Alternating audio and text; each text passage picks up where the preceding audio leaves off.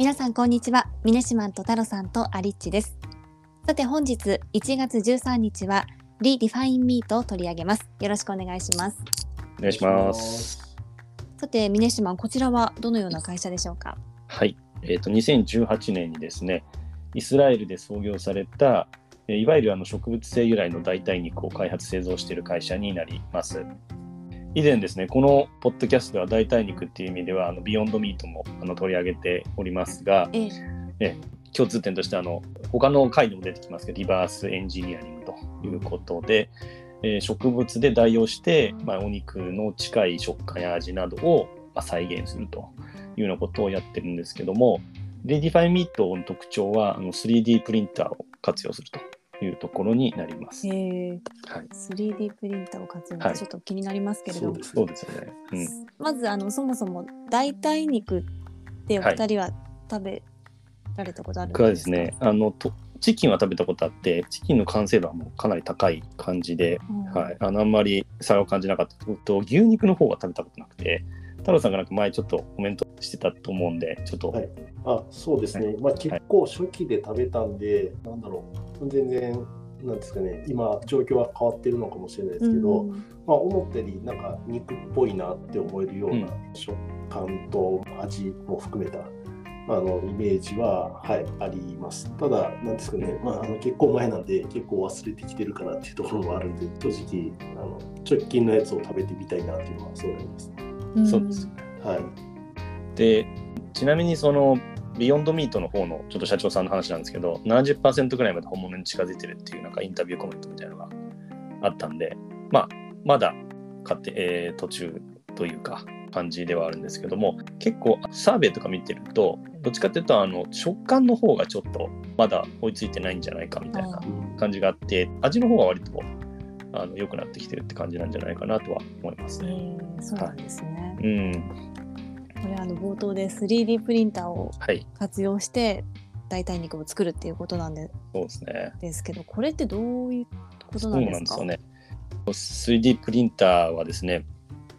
まさにあの以前ですね、アイコンとかポリウスでもちょっと建設系の 3D プリンターの話しましたけども、ええ、いわゆるそのガントリー型と言われるやつで、いわゆる UFO キャッチャー形式でですね、3つですね、筋肉と脂肪と血が3つそれぞれの射出の部分からですね、そういうノズルみたいなところから出てきて、それをずっと重ねていくということで、最終的に、まあ、肉、なんかステーキ肉の塊みたいなものができるという形になります。まあ、ちょっと動画見ないとイメージもしかしたらわからないかもしれないんですけども、で、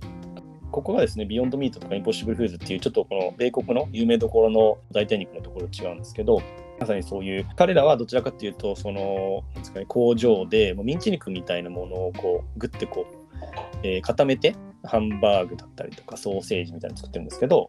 あの一応この Redefine Meat も同じことやってるんですが基本的に彼らが目指すところはやっぱりステーキ肉と。あのその肉の塊を切ってそれを鉄板でこう焼いた時にまあこれ本当に普通のステーキにかなり近いよねっていうところがどうしてもやりたいというところになりまして、やっぱりあのちょっと建設用の 3D プリンターの話をしてなんなんですけども、やっぱり大事なのが同じで、ハード、そしてソフト、そして素材というところが 組み合わさるっていう形にな、やっぱ 3D プリンターって結局そうなんだなっていうところですよね。もちろんこのノズルから出てくるようなちゃんと素材っていうのが、やっぱりそのえリバースエンジニアがされてかなり近い感じにならなきゃいけないですしそれをハードで、まあ、やっていくだけですそのソフトの制御でちゃんとそのなんですかね制御がちゃんとしてなければ当然食感が大きく変わってくるはずなので、まあ、そういったところ会社としては割とまだ小さいんですけども、まあ、一生懸命開発しているという感じですね。ちなみに素材が大切っていうところはすごいわかるんですけど今までみたいに大豆であったりとかっていうのを由来とする原料を使ってるんですかね、はい、それともまた全然違うものを使ってる形ですか？いや、えーと、基本的にはもう大豆とかですね、うん、ひよこ梅とか、はいはい、やっぱりあの他のところと同じあとココナッツ脂肪とかですね、まあ、そういったところで作ってるんで原材料としては基本的には同じですね、はい、作り方が違うという感じになりますね。はい、峰島も言ってたようにあの代替肉っていうとなんかそのミンチみたいなのを私も想像していたんですけれども、こういうあのステーキ肉となると、はいまあ、なかなか本物に近づけるっって難度も高そうだなって。ですよね。これ 3D プリンターで作るのがまあ適しているっていうそうですね。実はですね、他社の製品、例えば、その、ビヨンドミートの製品を、ミンチ肉みたいなの使って、なんか、あの料理系 YouTuber みたいな人がですね、ステーキ肉にするにはどうすればいいみたいな ことをやってたりするんですけど、結局固めてるんで、まあ、あの見た目やっぱりステーキっぽくならない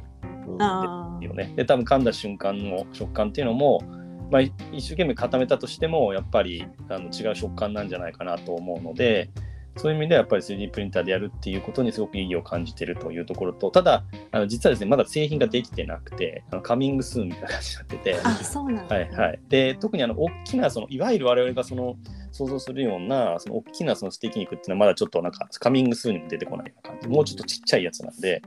なんかまだまだ開発にはやっぱりかなり時間を要するのかなっていうところで、取り急ぎ他社と同じような形のソーセージとか、あと彼らと例えばケバブとかもあるんですけど、そういったところを売りながら、えーまあ、ある程度キャッシュを得ながら、おそらく資金調達もして、その本当に、まあ、目指しているステーキ肉っていうのをやりたいのかなという感じですね。うん。ね、代替肉、はい、すごく注目されていてその理由っていうのは、まあ、いくつかあると思うんですけれども、はい、改めて教えてもらっていいですか？そうですね。消費者の方が注目する点としてやっぱり健康面えーと、地球温暖化への影響、まあ、土地汚染とか水とか動物愛護ってあたりかなと思いますけどあるサーベイを見ると健康面っていうのがトップの理由になってるかなというところではあるんですけど、ね、みたいですね。なんでただまあもちろんその健康面ではそういうもともと使っているのが、まあ、植物性ということでは効果があるんだろうというふうに消費者の方は感じているっていうところはあるんですけども一方であの大きな問題としてはとやっぱり食糧危機とかですね地球温暖化っていうのが地球の人口が2050年には今の70億人から100億人ぐらいに増えるっていうこともあるので、まあ、そちらに向け長期的な面ではそういった理由っていうのも消費者の方もあの認識はしているというところかなと思いますけどちなみにあの牛タン僕大好きなんですけどで、牛タンってアメリカの人多分食べないんで、割と日本で普通に、ね、高いですけど、リーズナブルな価格で食べれたと思うんですなんかホリエモン曰く、中国でやっぱりタンの人気がすごい出てるんで、めちゃくちゃあの価格が高騰してると。あ、そうなんですか。っていうことを言ってまして、なんで、まあ、同じタンに関わるですね、全体のお肉への需要っていうのがすごい増える中ですね、対応していかないと、うん、まあ、そんなに牛を山ほど増やすと、やっぱりその、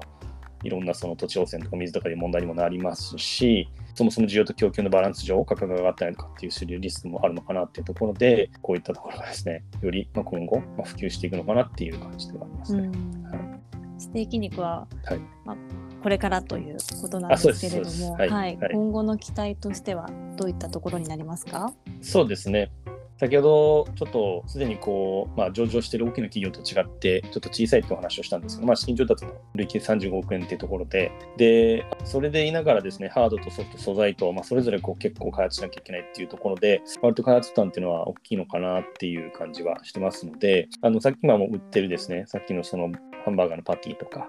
ケバブとか、まあ、ソーセージとかそういうのをやっぱり売ってですね、お金をまあ得ながら、さらに追加で資金調達もしていくないと開発しきれるのかなっていう、ちょっと少しあのそういう懸念は感じているところであるんですけども、まあ、個人的にもめちゃめちゃステーキ肉に興味あるのと、これトップ画面にステーキの肉なんですか、肉厚とか、サイズ感とかいろいろちょっとそのネットとかネットでカスタマイズして自分で選べるみたいな動画が出てるんですけど、